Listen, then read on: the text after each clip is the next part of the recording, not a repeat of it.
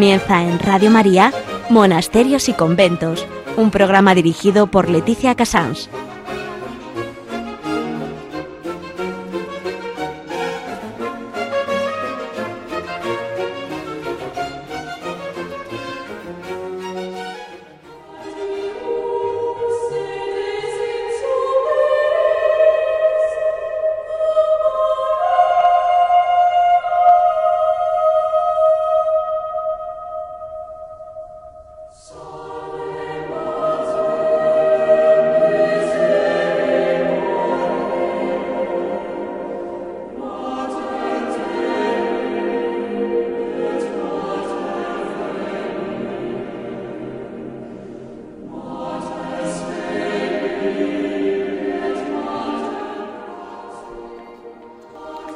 Hoy 30 de julio, la verdad es que mm, como en estos días tengo grandes santos, no sé a quién coger, pero repito una vez más a, nuestra gran Santa Clara de Asís.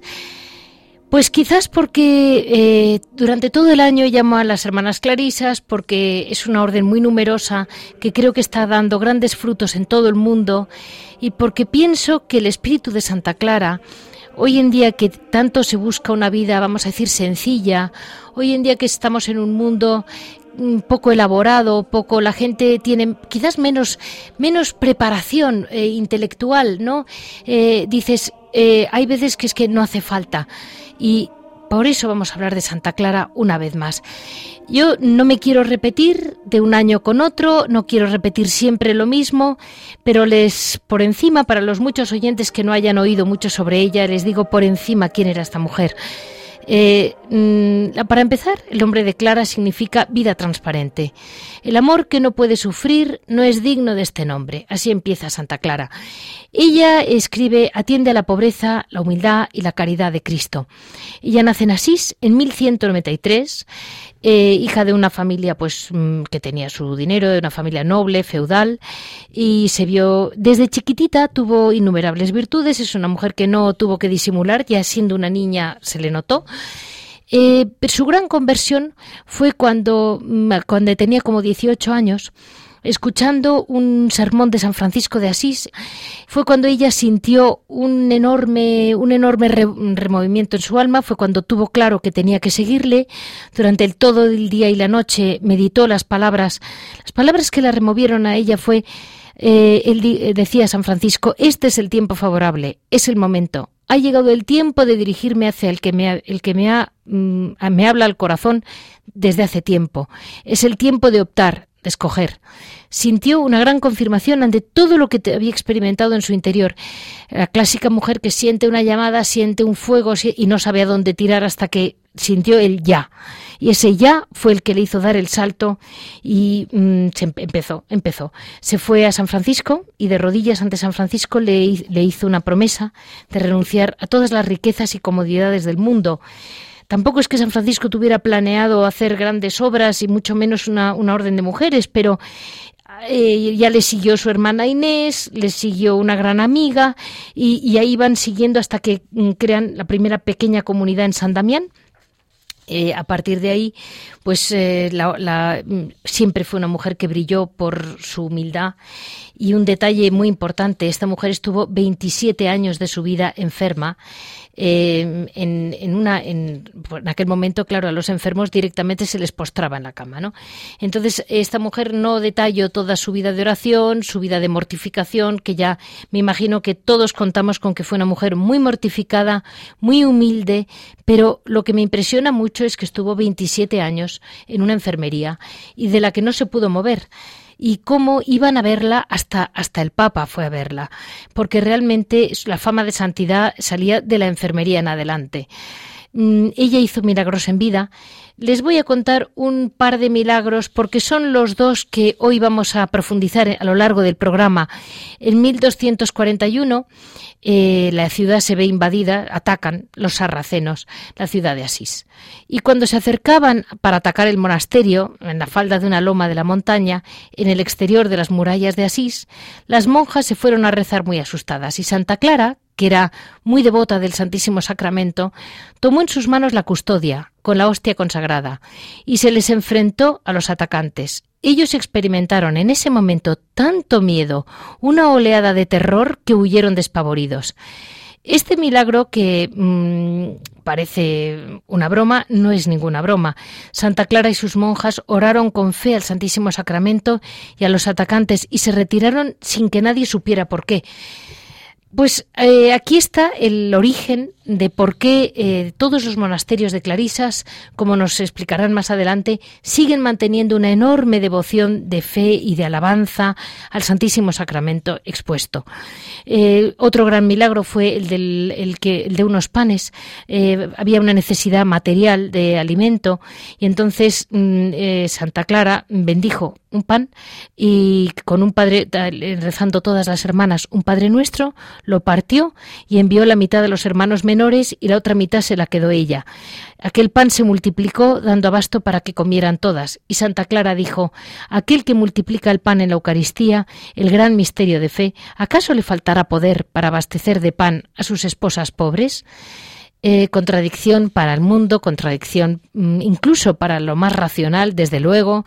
Y ahí están. Los pasos de Santa Clara los han seguido, como ven, eh, Santa Clara eh, cuidaba el detalle del pan, el alimento de sus hermanos y al mismo tiempo la fe profundísima en nuestro Señor expuesto esa, esa continua presencia de las dos cosas, despreciando siempre los bienes de la tierra cuando algo no es necesario, mm, quedándose exclusivamente con lo que te hace no caer en la, en la miseria ni en la necesidad absoluta, sino en vivir humildemente y con libertad. Esas quizás las bases de, de, la, de la orden clarisa. Eh, me llama la atención que Santa Clara de Asís dejó muy poquito escrito. Dejó escrita la regla, porque ella escribió la primera regla que escribió una mujer, eh, que muchos monasterios al final adoptaron otra, la de, la, de San Francisco, pero no quita que ella eh, dejó escrita una primera regla muy basada en, inspirada en San Benito, inspirada en, en todas las enseñanzas de San Francisco. También dejó escrito un testamento muy concreto y también cuatro cartas, me parece que son tres cartas a Santa Inés de Praga, que era muy amiga de ella, bueno, amiga por carta, porque nunca se llegaron a conocer, pero llegó a tener mucha intimidad y mucha admiración por ella. Y una mm, cuarta carta a, otra amiga de ella, eh, realmente es muy poco escrito para ser una santa que ha dejado una huella tan grande en la Iglesia Católica. Y sin embargo, ahí está. Su enseñanza, pues eh, como buena gran maestra, ella elaboró su pequeño o gran método. Todo lo suyo siempre es en pequeño, porque ella siempre quiso ser hermana menor, como se les conocía entonces a los franciscanos los hermanos menores.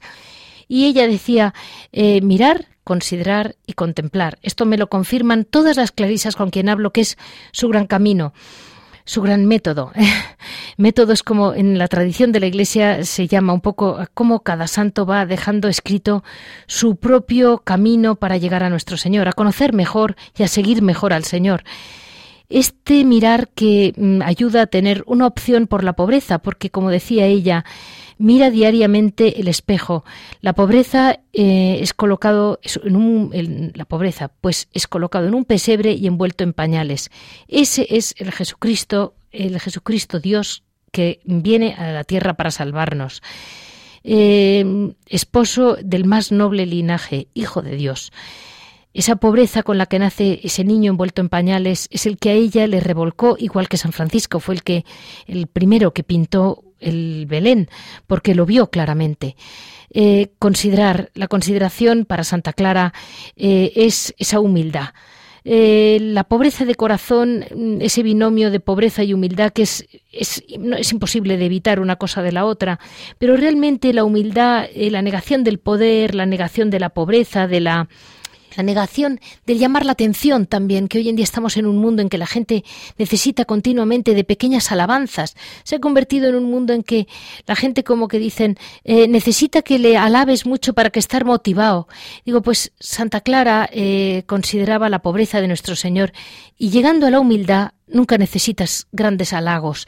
Como decía la Madre Teresa de Calcuta, la alabanza es un estorbo.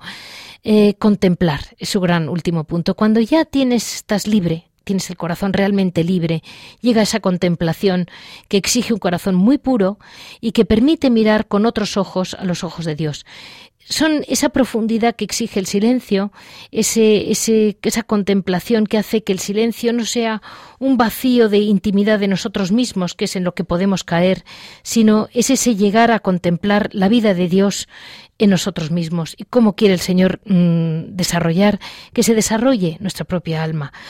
Esa confianza radical en la fidelidad y en el amor de Dios en nosotros es constante y es continuo.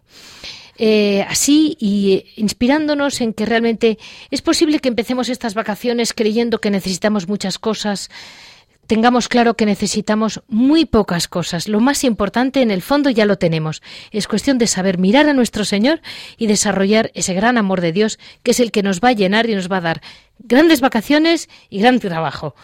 Así damos paso a la historia y a los frutos distintos que va teniendo la vida de Santa Clara a través de sus hijas y hasta hoy. 800, más de 800 años de historia.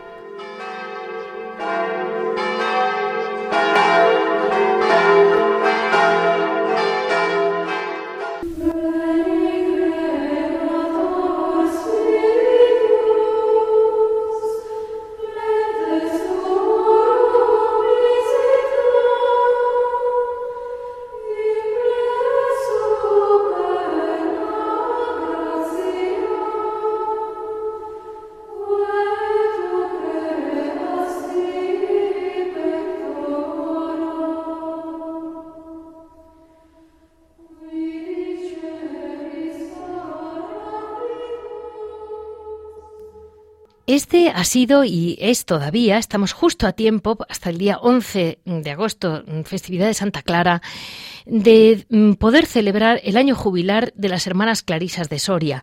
Eh, la ocasión, realmente el, motivo, es que es la ocasión de los 75 años de la exposición permanente de Jesús Eucaristía en la iglesia del monasterio de Santo Domingo de Soria.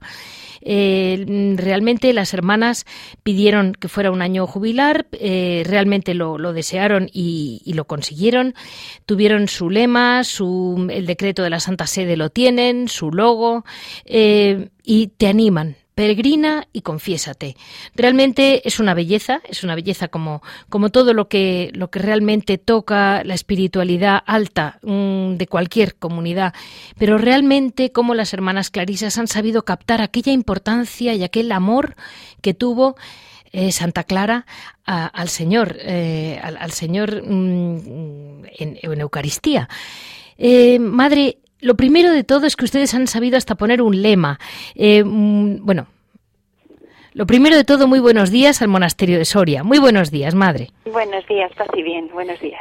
Mire, eh, hay un, hay una cosa que me impresionó y es que lo tienen muy actualizado. Está claro que está lleno de gente joven que saben mucho más de las comunicaciones actuales. Lo primero es que le han puesto un logo. Aquí el amor es amado. ¿Y por qué aquí el amor es amado? Díganme, madre.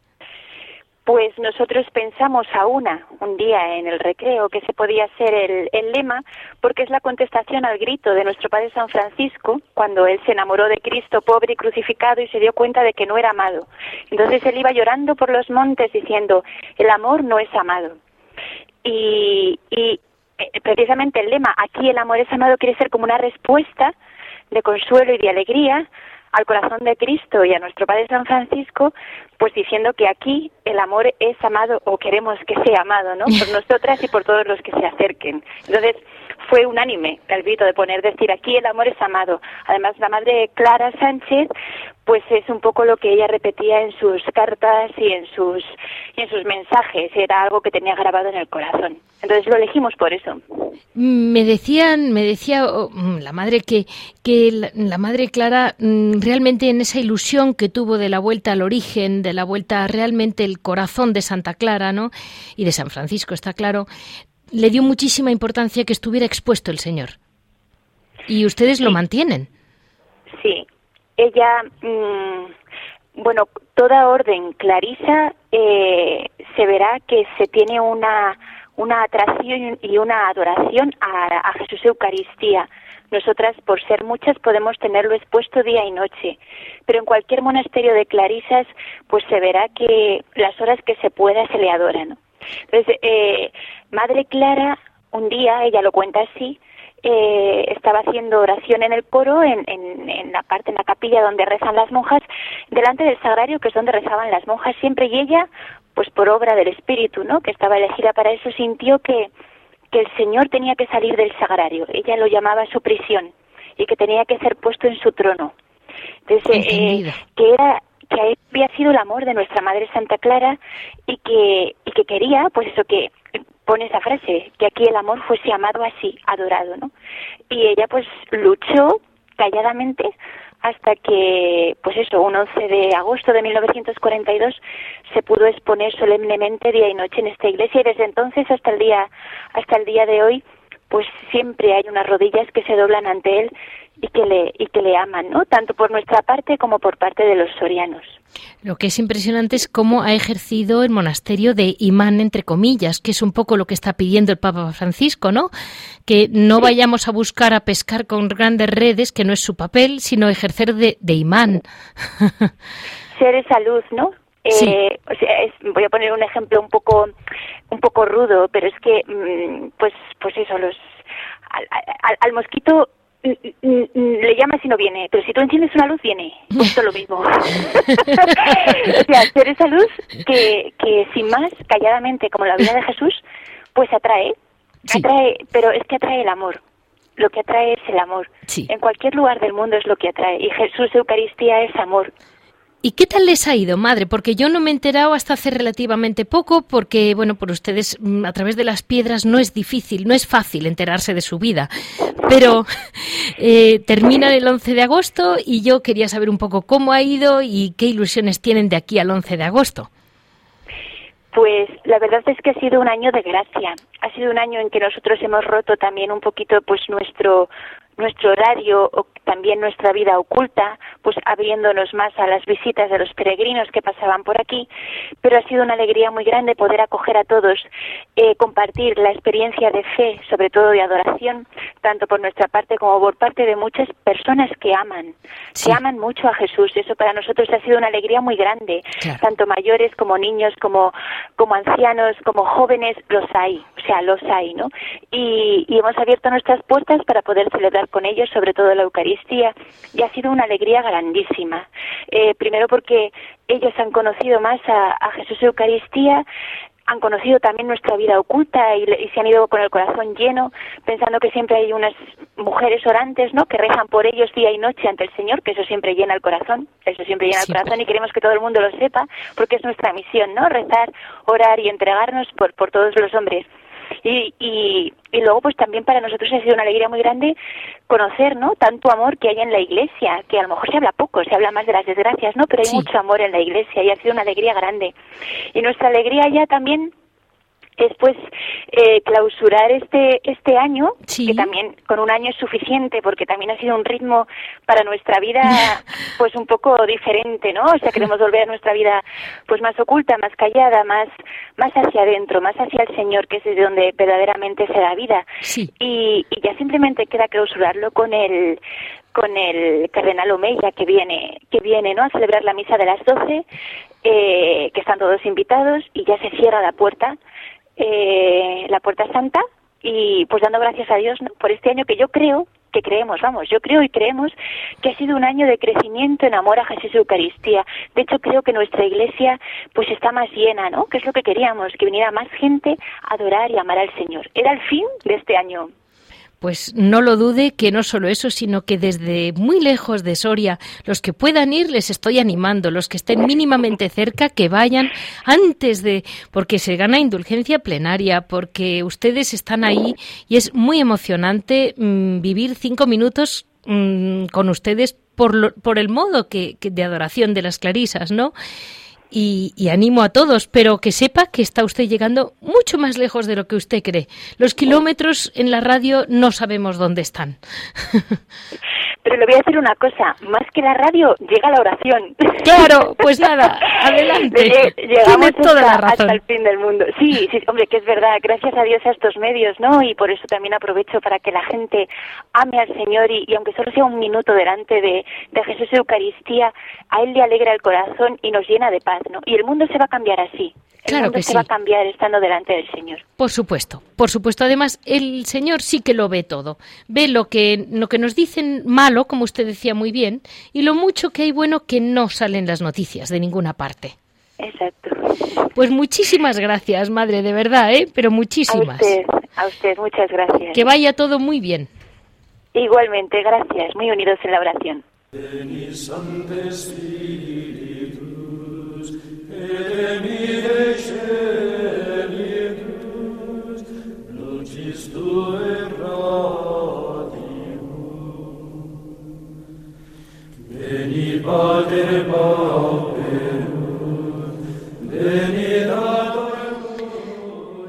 Bueno, en, e- en esta ocasión creo que tengo algo personal que incluir en este comentario de la preciosísima historia de la Orden de Santa Clara.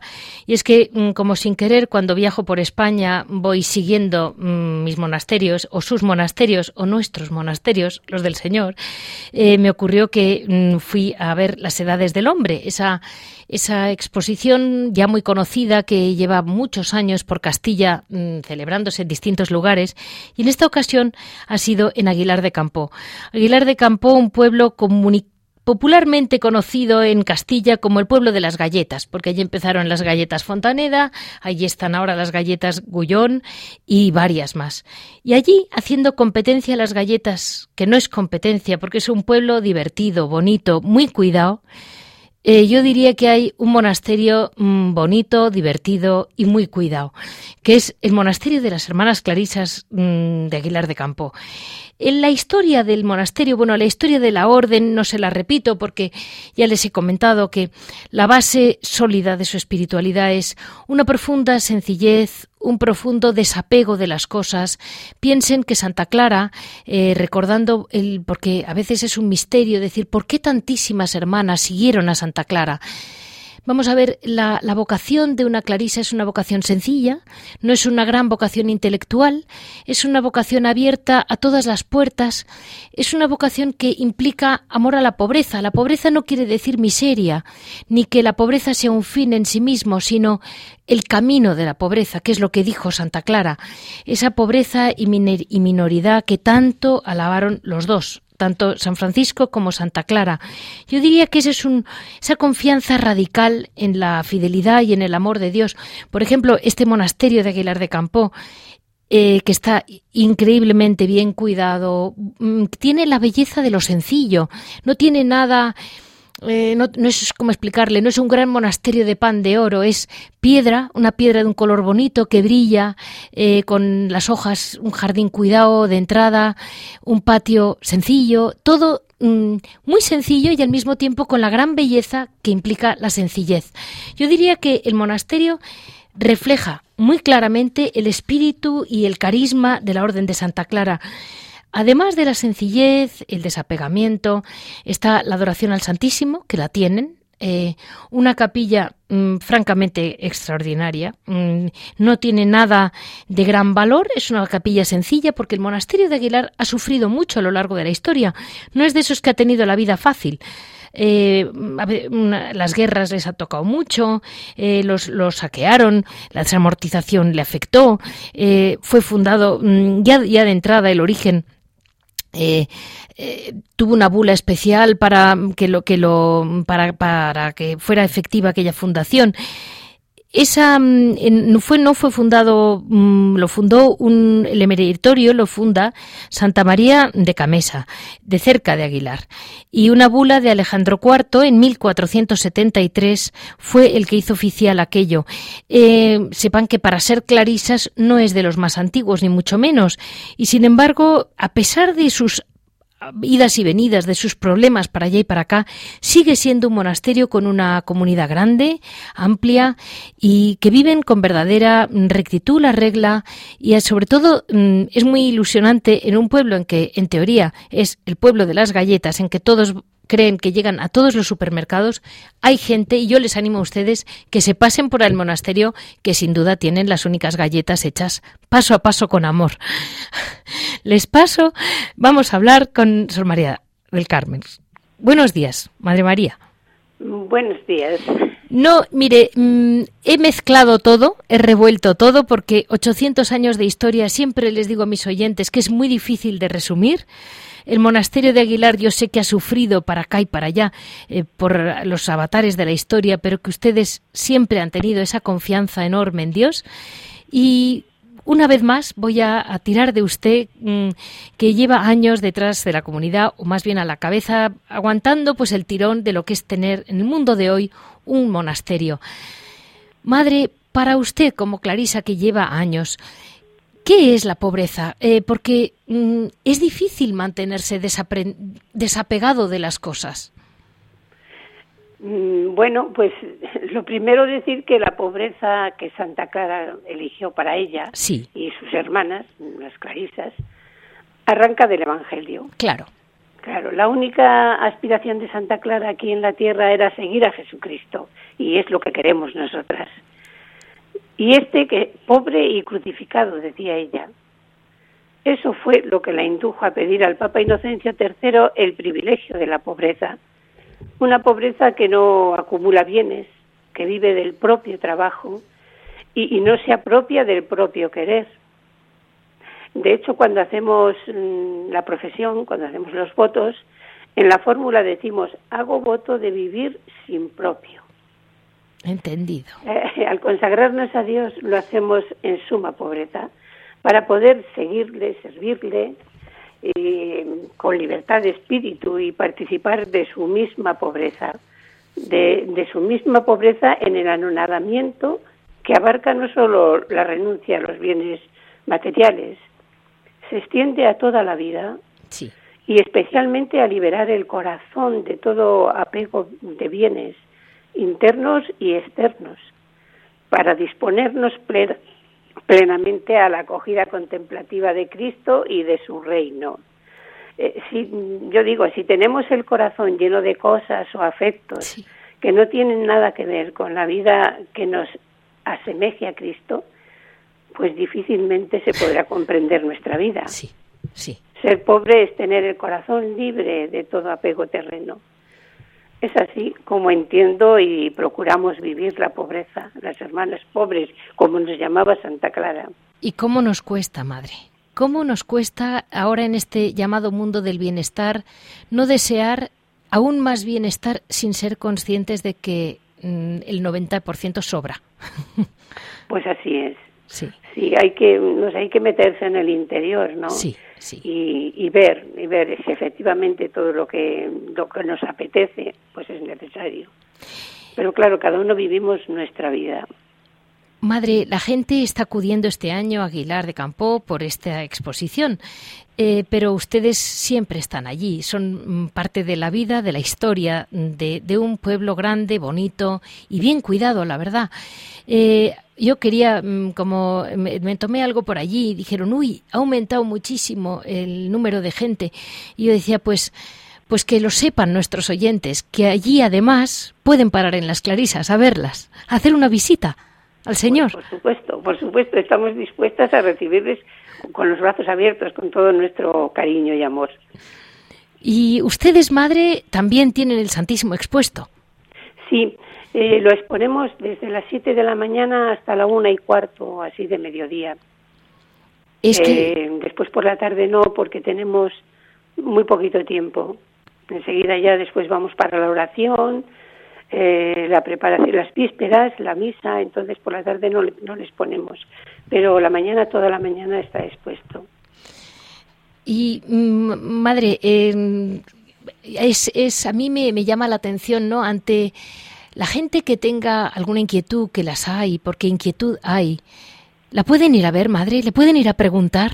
¿Cómo no? Sí, estamos dispuestas. Claro que sí.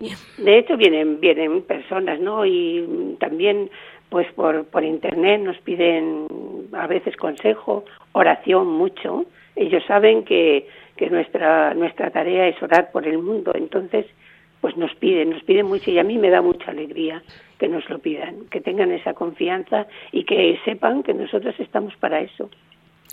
Y madre, ustedes eh, como, como clarisas también, vamos a decir que el, eh, esa ese final de la pobreza que usted decía, esa gran pobreza realmente al final es la humildad, ¿no? Esa claro. Claro. Y esa humildad, madre, qué poquito la conocemos. Esa negación del poder, esa negación de, de lo que nos sobra, pero sobre todo, como usted decía muy bien, la humildad del corazón. ¿Cómo la expresaría usted? Porque tiene hermanas que vienen de tener muy poco y dices, pues no les cuesta. Y yo digo, bueno, no les Pues cuesta. Cada uno le cuesta dejar lo que tiene, lo poco o lo mucho, ¿no? Es curioso. Pero aquí mm, yo creo que lo esencial es el estar enamorados de Jesús. Si estás enamorado de Jesús y de su vida, pues lo que quieres es vivir esa misma vida, ¿no? Y ahí tenemos la clave. San Francisco se quedaba nubilado mirando el nacimiento del niño, ¿no? El, pesebre con, con la máxima pobreza con que nació. Y realmente ese, ese, lo he comentado antes, ¿no? Ese método de Santa Clara que había encontrado en una página suya, no sé dónde, eh, que dice el método de Santa Clara es mirar, considerar y contemplar. Y yo le digo que yo mm, en ese en esa capilla suya, que luego la verdad es que voy a contar una indiscreción, hablando con ustedes, me decían que cuando iba a verlas Monseñor Munilla, cuando era obispo de Valen de Palencia, mm, iba y hay veces que llegaba a la capilla y decía, en esta capilla no hay que pedalear para hacer oración. Se me ha quedado grabado, madre, porque porque a mí me pasó, dije, pero si estoy a mitad de un viaje y enseguida he entrado en bueno, me he concentrado, vaya, no, no me ha hecho falta ahí estar dándole vueltas. Ya. Sí que es verdad, es que también a veces lo externo también ayuda. Claro. Y, y la capilla nuestra pues es, es sobria, ¿no? Pero es muy muy acogedora, te sien- sientes como que sientes la presencia de Dios efectivamente allí, que, que, que está. Entonces es también ayuda eso a, a, a orar y a estar en, en la presencia de Dios, sí. Y ustedes, madre, última pregunta que le hago, son una comunidad grande, amplia para hoy en día, para España, para cómo están las cosas, y tienen hermanas africanas jóvenes. Sí, Y sí, estas sí. hermanas mm, entienden bien, el, porque es, a mí me impresionan mucho algunos cardenales, grandes cardenales africanos que hay ahora, que dices, qué bien han entendido el mensaje evangélico. Pues sí, estas chicas además vienen mm, muy preparadas en, en Biblia.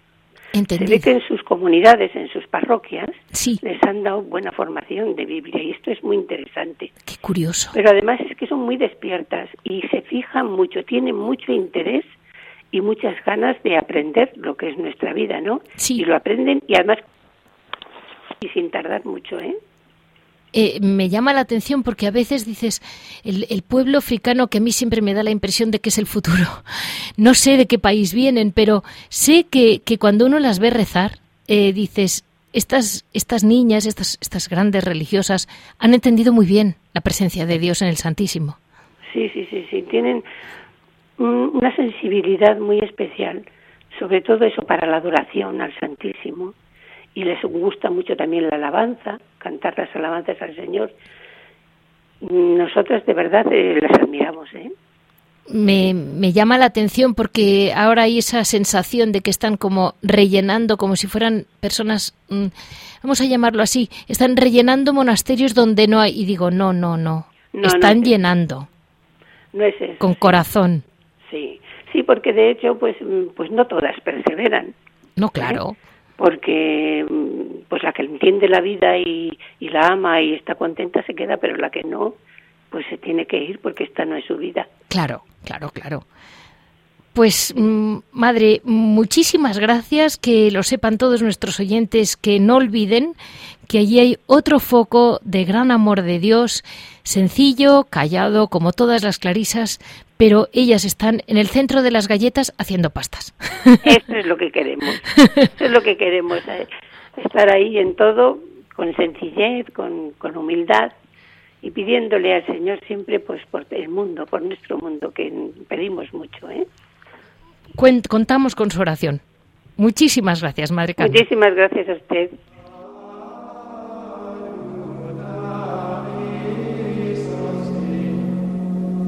Meshele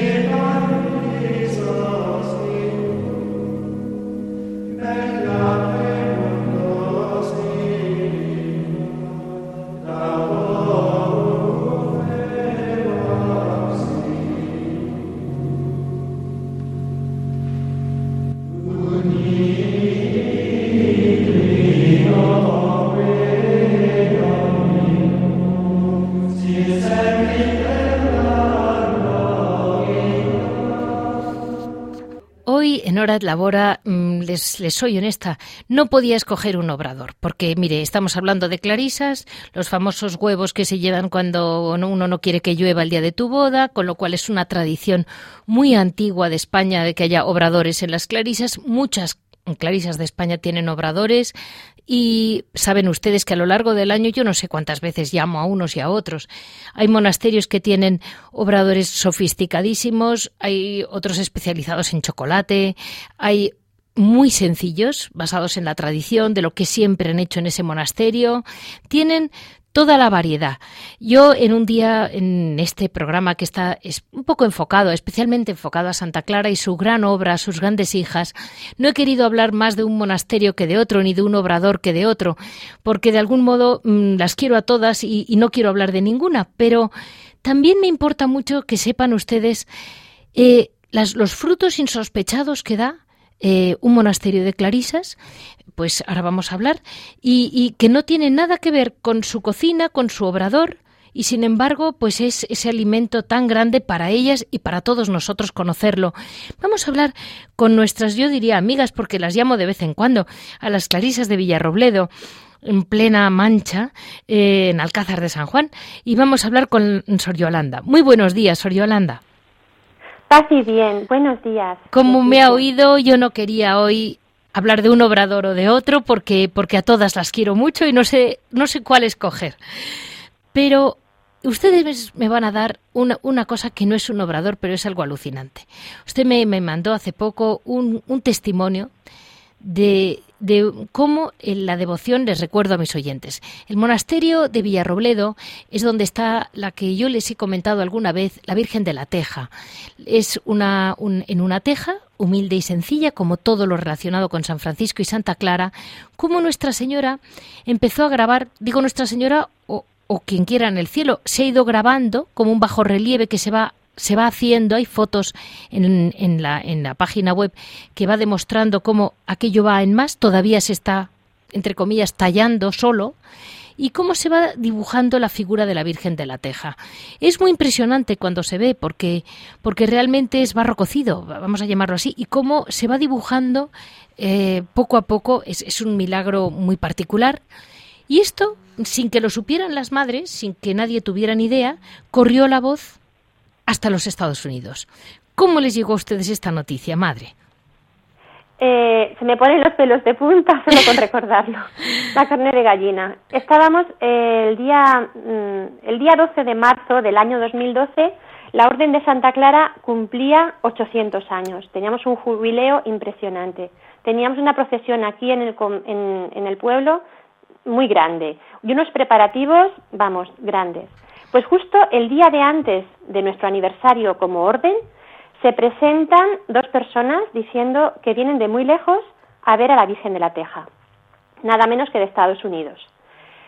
Y bueno, cuando nos contaron el testimonio de cómo la devoción desde 1995 estaba corriendo por los distintos estados de Estados Unidos y en Latinoamérica, no podíamos creerlos, es que nos, nos pusimos a llorar porque dijimos, pero ¿cómo la Virgen de la Teja en Estados Unidos desde 1995 haciendo la novena y, nosotros aquí que en su día el sacerdote la quitó y ya no la recuperamos, la hacíamos pero en comunidad. Entonces mm, nos contó, después este señor ha vuelto a casa, eh, justamente a Víspera de Santiago, ha vuelto después del año 2012, ahora en 2018.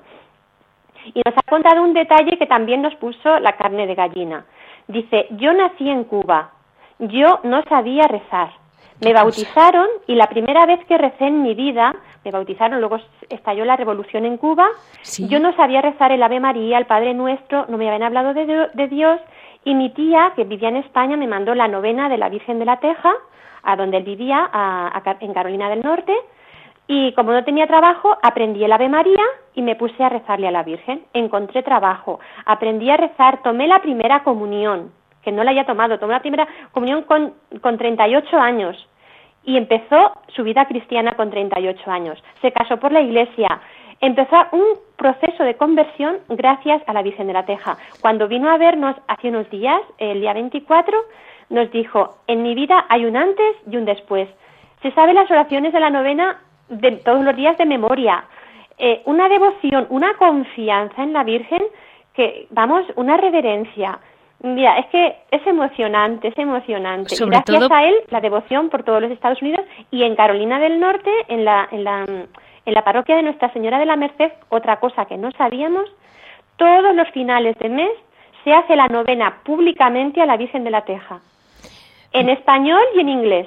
Me impresiona, porque mire, me decía una hermana suya mm, de, de Soria, me decía, lo que llega más lejos no es la radio, me decía ella muy graciosa, me decía, es la oración. Y yo me acordaba de que luego iba a estar usted diciendo, usted no sabía nada, corre la voz eh, de corazón a corazón, porque esto, fíjese, un chiquito nacido en Cuba, y cómo puede extenderse sin que ustedes controlen para nada. Ahora usted, eh, claro, mirarán a la Virgen de la Teja diciendo, ¿y qué hago yo aquí? Que no, que no me la sé de memoria, la novena. Sí, sí, sí, sí. Bueno, la novena cortita la sabemos de memoria, pero es que las oraciones de todos los días, la oración larga, la novena larga, gracias a esta novena él encontró trabajo y Sí. siempre eh, la, lo- la recomendaba y como la Virgen se llamaba Nuestra Señora del Remedio, ahora, ahora se llama Virgen de la Teja, pero su vocación Virgen del Remedio por lo milagrosa que es, Sí. pues como todos los de Estados Unidos eh, eh, era la crisis del trabajo, entonces todos le rezaban a la Virgen de la Teja y todos encontraban trabajo. Entonces fue una devoción que se, se fue extendiendo pues como una mancha de aceite o como la pólvora, podríamos decir. Pero lo que no podíamos imaginar es que todavía todos los meses se hace en esa parroquia, y hay un cuadro de la Virgen de la Teja en esta parroquia, se hace todos los meses la novena larga a la Virgen de la Teja. Y Es un- impresionante, una cosa, ellos ellos la, con- la llaman entre comillas, ¿no? Como la Virgen de los albañiles, porque les encuentra Sí, trabajo. La Virgen de los albañiles le llaman. Qué graciosa. Y además es que, para empezar, está en una teja, cosa que es propia de un albañil. Y, y ella ha escogido el lugar más humilde y les encuentra trabajo, supongo que a gente muy necesitada. Sí, sí, sí, sí. Eso nosotros no lo sabíamos, pero la primera que encontró trabajo fue la tía Mildred, que con 50 años se quedó en el paro vendiendo aspiradoras. Y una Fíjese. señora de Villarrobledo, que donde fue a vender aspiradoras, le dice, usted con 50 años vendiendo aspiradoras, dice, me quedé sin trabajo. Dice, encomiéndese a la Virgen de la Teja. Le dio la novena que tenemos nosotras, le dio la novena y la estampa. Encontró trabajo con sus 50 años hasta la jubilación y, como encontró trabajo tan rápidamente, pues lo dijo a su sobrino que estaba buscando trabajo en Estados Unidos y no, no encontraba. Y fue en el quinto día de la novena cuando lo contrataron ya de manera definitiva. Y claro, pues la devoción a la Virgen en la comunidad de hispanos donde él trabajaba, donde él vivía, pues otra, otra gracia que concedió la Virgen, la misa en castellano, no le concedían la, la misa en castellano. Hicieron la, hizo la comunidad hispana la novena a la Virgen de la Teja y consiguieron la misa en castellano. Entonces fue como como una manifestación de que tenían que acudir a ella y le tenían los, los mexicanos Sí. más devoción a la Virgen de la Teja que a la Virgen de Guadalupe, aunque es la misma. Sí, la Virgen sí, es la misma. Se puede poner un vestido de color blanco o de color azul, pero es la misma. El nombre cambia, pero es la misma. Pero lo que a ella le importa es que al final se la quiera, ¿no? Y se la tenga en cuenta. Y, y- y- y cualquier advocación vale, por supuesto.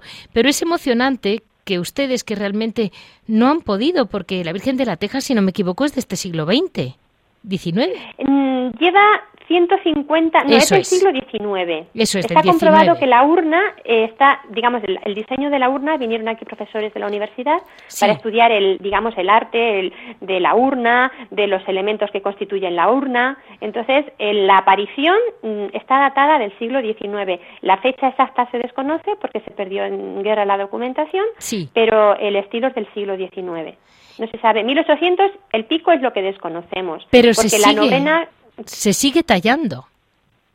Sí, Con las fotos que yo he visto- Se han hecho una, está comprobado científicamente. O sea, eso sí que no es un bulo porque le han No, hecho una no. radiografía computerizada en tres dimensiones y tiene la capa de formación. O sea, es una cosa como la sábana santa no se explica a nivel técnico Vale. por qué puede estar dibujada esa imagen. A nivel técnico no se lo han estudiado y no se explica que un barro cocido pueda estar creciendo y con resonancia magnética también. Eso crece, el barro crece. Y, es así, y yo la he visto y es realmente muy bonita, es un, es un bajo relieve muy bonito, es muy sencillo, no tiene nada. Ya hemos dicho que la llaman la Virgen de los Albañiles, es un, ella no ha querido llamar la atención en nada, no es una pieza de mármol lujosa, es una teja. Y, y ustedes, pues ahí están siempre manteniendo esa devoción preciosa en el pueblo que ha traspasado las fronteras sin que ustedes lo buscaran.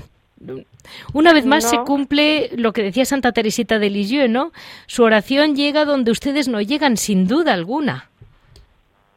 Pues sí, es, es, una sorpresa que nos llevamos. Además, la víspera del aniversario de nuestra fundación. 800 años cumplíamos al día siguiente como orden. Y ahora él, él ha vuelto, este chico, ¿no? Este chico ha vuelto de Estados Unidos. Este chico vino el día 24 de ahora, el día de Santiago, la víspera de Santiago, vino a ver a la Virgen de la Teja, porque volvía otra vez de los Estados Unidos y dice, yo no puedo ir a España sin ver a la Virgen y, lo tuvimos de visita y nos contó, fue entonces cuando nos contó, yo me, yo me tomé la primera comunión y aprendí a rezar gracias a la Virgen de la Teja y realmente a través suyo también, si no me por lo que voy viendo, pues hay varios milagros, porque son él, gente que le rodea, amigas, ah, eh, de todo, gente alrededor de él. Es como un puente que lleva la devoción a Estados Unidos y a Latinoamérica y a partir de ahí empiezan a sucederse los favores de la Virgen a sus conocidos y allegados. Pues yo también les digo a nuestros oyentes que si alguno tiene un problema serio de trabajo, que las escriba ustedes al Cázar de San Juan. Y, ustedes... No, estamos en Villarrobledo, está en Albacete. En Villarrobledo, perdóname, hija, perdóneme, perdóneme. es que le digo la verdad, hablo tantas veces con usted y sé que están en La Mancha que me quedo. Sé que están en plena Mancha porque ha ido gente amiga mía que conoce la Mancha y han ido y se quedan alucinadas porque la gente alucina con la Virgen de la Teja, ¿eh? la verdad. Es la perfección en, miniatura. Es una vino un profesor de arte de la Universidad de Murcia, dice, es que guarda el canon perfecto de las proporciones. o sea, tiene una proporción perfecta en todo, eh, por la proporción de las siete cabezas que se le llama. La cabeza es un décimo del cuerpo. Y, y luego unos es que es para verla, es que lo ves y te quedas diciendo, qué maravilla, tan pequeña y tan perfecta. Le digo una cosa, madre, es para verla y quererla como la quiere usted, ¿eh? que se le nota un poco. mucho, la quiero mucho. Pues mire, Sor Yolanda, muchísimas gracias porque yo sé que usted tampoco es que se dedique a locutora, pero yo la molesto mucho porque realmente creo que el monasterio de Villarrobledo tiene un gran tesoro que merece la pena que lo conozcamos. Sí, es cierto. Muchísimas gracias, Sor Yolanda, y volveré, volveré a llamarla. Cuando nos acerquemos a la Navidad, seguiremos, seguiremos. Muchísimas gracias a, a, ti, Leticia, y a todos los oyentes. Que Dios las bendiga y la Virgen de la Teja también, las proteja a todos. Gracias.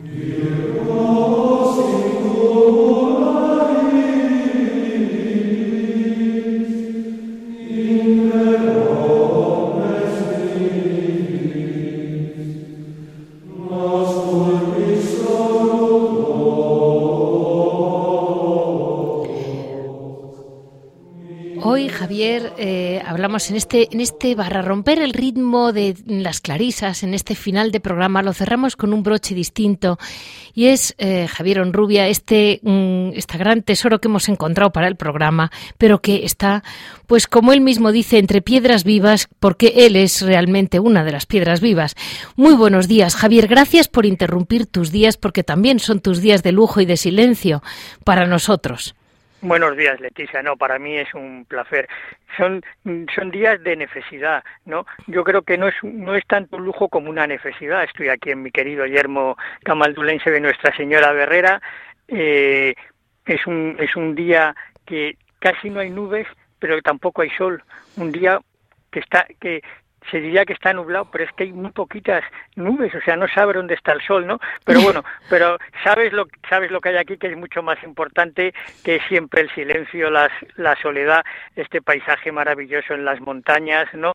Y que sabes que todo eso es el medio para acercarte un poquito más a Dios, ¿no? Para conocer un poquito más a Dios, ¿no? Entonces, hay que disfrutar y como digo yo, el verano para mí consiste en eso, ¿no? Hay sitios en los que monasterios a los que puedo ir con la con la familia, ¿no? Eh, hemos estado viendo a las dominicas de de Toledo, de, de, Santo Domingo el Real, a las Jerónimas de San Pablo, también de Toledo, ¿no? Pero hay, hay otros monasterios en los que hay que ir solo, ¿no? Para saborearlo y profundizar.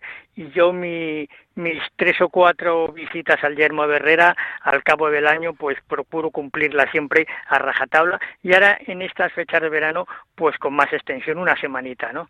Una semanita. Javier, una pregunta solo, porque hoy estamos muy mal de tiempo, pero te quería comentar.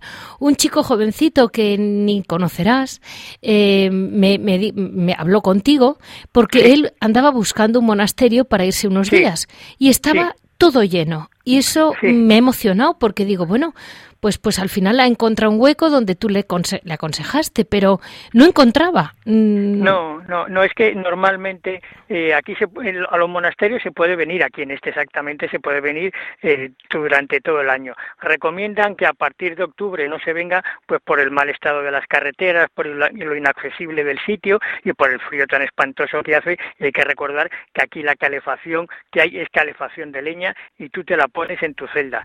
Si sabes si eres ducho el encender eh, la estufa, pues muy bien, pero como seas un poquito manazas como yo, pues pasas muchísimo frío por no saber poner la estufa, ¿no? Entonces, el, monje hospedero, te, la verdad es que con una paciencia encomiable te enciende la estufa una, dos, tres, cuatro veces, pero si se te acaba cuando el monje hospedero no está y tú no sabes encender, encenderla, pues pasas mucho frío, ¿no?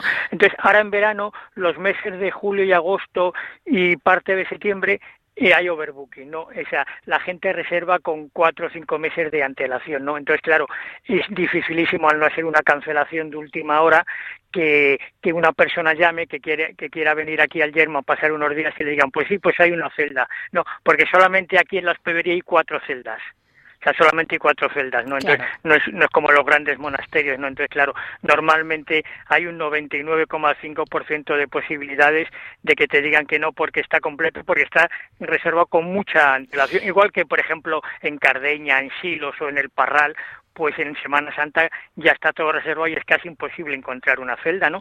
Pero vamos, hay que hay que avisar siempre con antelación porque hay mucha demanda. La verdad es que da gusto porque las hospederías suelen estar llenas siempre en los monasterios.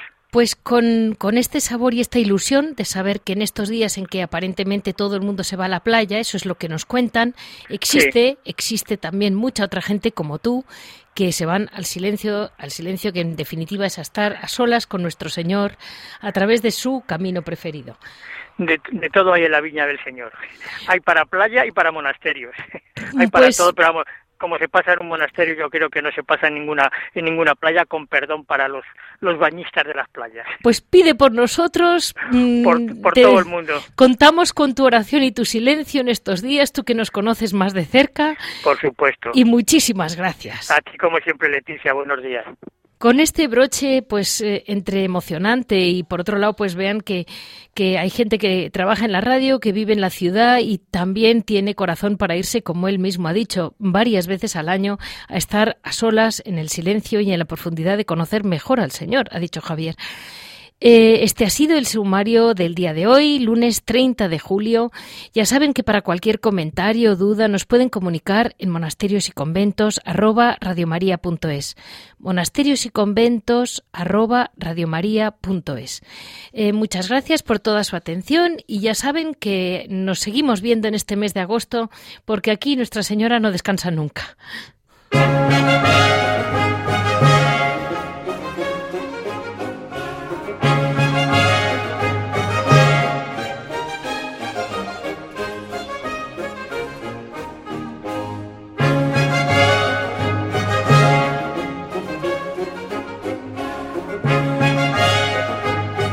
Han escuchado Monasterios y Conventos, un programa dirigido por Leticia Casans.